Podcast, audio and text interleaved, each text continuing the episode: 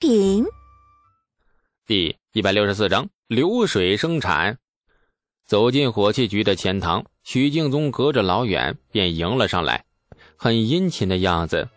四十多岁的老帅哥脸上堆着如沐春风的微笑，前宫之中透着几许正义凛然的气质，任何人都对他无法生出恶感，仿佛他脸上活生生写着“俺是好人，快来喜欢俺呀”。只有李素清楚，这家伙跟好人没有半点关系，被他坑过的好人倒是不少。许敬宗拍马屁还是很注意方式。从来不会赤裸裸的就歌功颂德，一个和善而恭顺的微笑，几句仿佛邻家老暖男、老暖男，像我们是老暖男般的关怀，再加上公事方面事无巨细的汇报，这样一个人，明知他是个靠不住的小人，李素也实在是无法对他生厌。如果能把那张老帅脸用刀子划两下，那就更完美了。今日陛下召我入宫垂询火器局所产，许少监知不知道咱们现在每个月产出多少震天雷呀？许敬宗不加思索，火器局每月可产震天雷八千余。李素皱了皱眉，许敬宗察言观色，监正大人觉得不够啊？哎，是陛下觉得不够。今日陛下下旨，火器局所产必须翻倍。啊？为何要翻倍呀？随即猛然醒觉，因为薛延陀内乱。李素看了他一眼，点了点头。许敬宗为难：“哎，此事怕是不易呀。火器局内的工匠只有这么多，造震天雷又是一个危险活计，若是赶工，恐有祸端。我也是这么跟陛下说的，奈何军情紧急，陛下也有难处。”咱们火器局上下只要咬咬牙，辛苦一下了。见李素这么说，徐敬宗不置可否的点了点头。这事儿他想得开，反正他只是少监，完不成任务，那担责任的也是李素。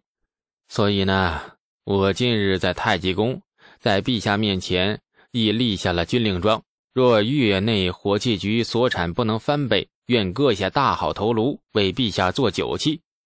许少监，你可不能让我失望啊！许敬宗惊了啊！那此事咱们尽力也就是了。见证大人为何要立此军令状？此举万万不可呀！李素揉了揉鼻子，慢吞吞地说：“嗯，陛下也是这么劝我的。再说我已经被陛下罢了官，立此军令状，说来也是名不正言不顺，所以……”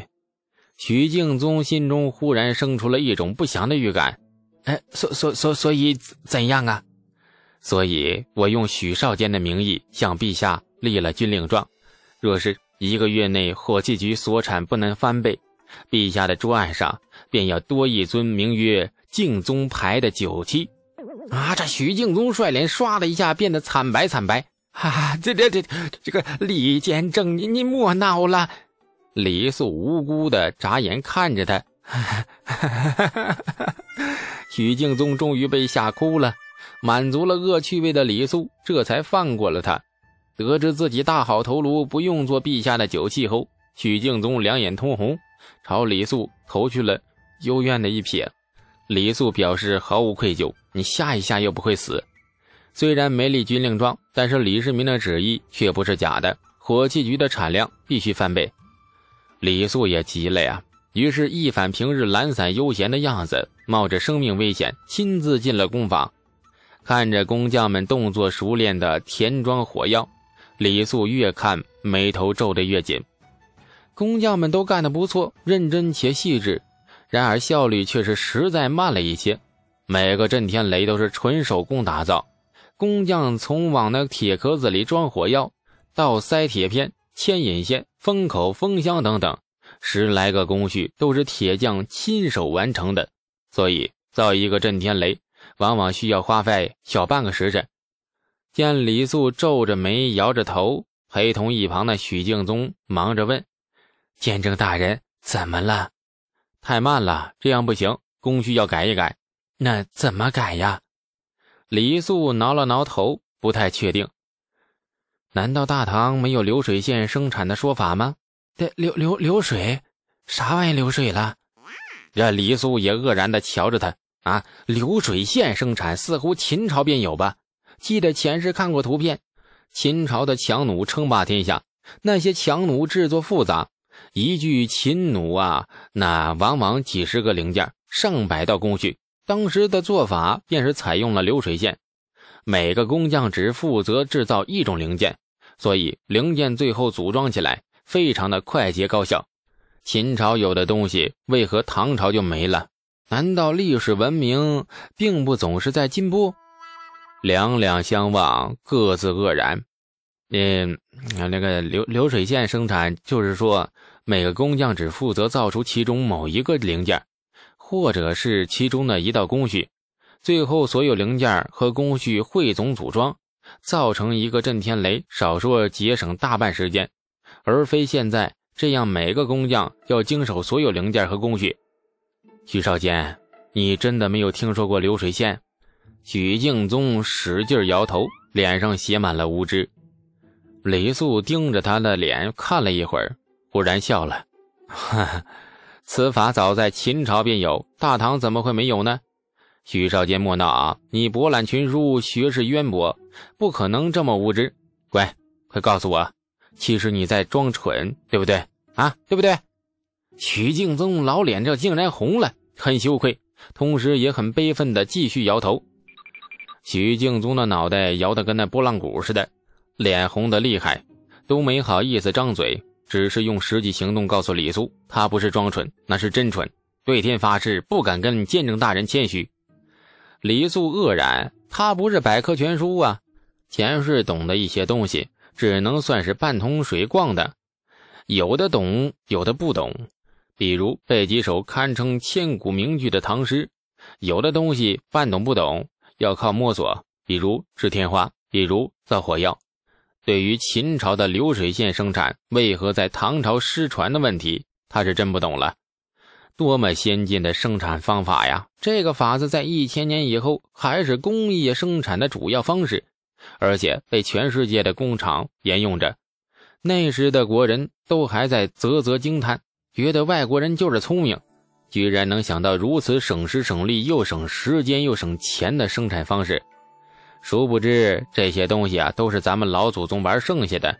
早在秦始皇还没有统一六国的时候，秦军的强弩、刀剑、工程的器械等等，那都已经是流水线生产出来的了。流水线。还有一个更大的好处，它们都是零件组装的，每个零件一模一样。若是强弩、刀剑等某个军械坏了，那用不着找工匠修理，自己随便换上一个新零件，便可以继续使用。几千年的历史记录最多的是王朝更替以及白骨杀戮，留下最多的是遗憾惋惜。流水线生产法为何会失传？李素也不懂，大致推断一下，无非就是秦朝太短命。那个著名的千古大痞子刘邦得了江山后，自然要总结一下前面那个大反面的教材的经验教训，得江山的经验以及失江山的教训，大家总结来总结去，愣是没把这个流水线生产法算进去。因为这个方法粗略来看并不显眼，一个工匠造一个物事。讲究的是物事的精美和耐用，可能刘邦的口味与秦始皇不同，那种用几十上百种零件拼装起来的东西，刘邦不喜欢。而且那样的乱世里，百姓也好，工匠也好，性命朝不保夕，有些关键的手艺失传了，便是永久失传了。直到千年后的现代，后人也是挖开了秦墓以后，从陪葬品里发现了秦弩。战车还有各种当时的竹简文献，才赫然发现，啊，原来老祖宗竟然如此聪明，流水线生产法才重现天日。从这件事情里，我们学到了一个道理：没事挖挖坟、盗盗墓是对人类文明的贡献。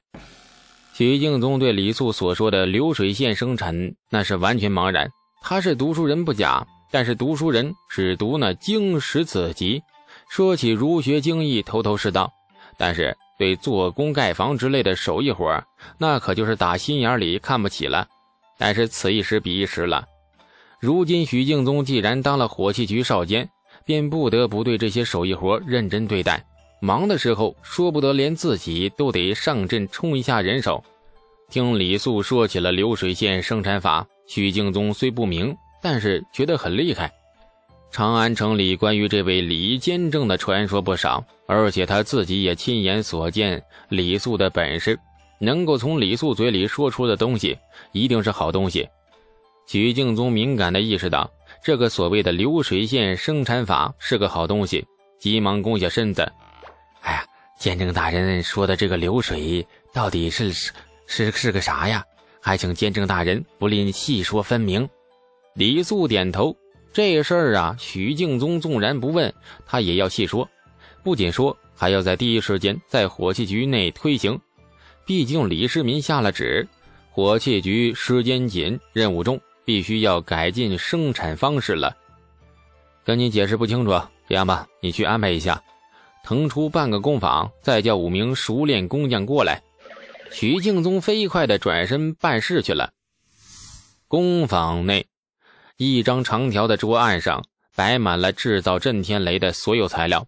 五名工匠一字排开，李素也不客气，指着其中一名工匠就说：“你往火药里。”掺铁片，不管别的事情啊，你只要做的只是掺铁片，一直重复这件事情，懂吗？解释的很清楚。工匠连连点头。李素指了指第二个工匠：“你往铁罐罐里装填渗了铁片的火药，你只负责这件事情。装满一罐后，把罐罐推向第三个人，而你再继续装填空罐，懂吗？”第二个工匠点头。李素再指向了第三个工匠：“你在罐罐上牵上引线，那牵好引线后，把罐罐推向了下一个人。你只需要再重复不停的做这件事情，懂吗？”第三个工匠点头：“你负责封口，你负责装箱，还还还有还有还有你们这些大爷，那个负责点赞、评论。”下集更精彩。感谢您的收听，去运用商店下载 Patreon 运用城市，在首页搜索海量有声书，或点击下方链接听更多小说等内容。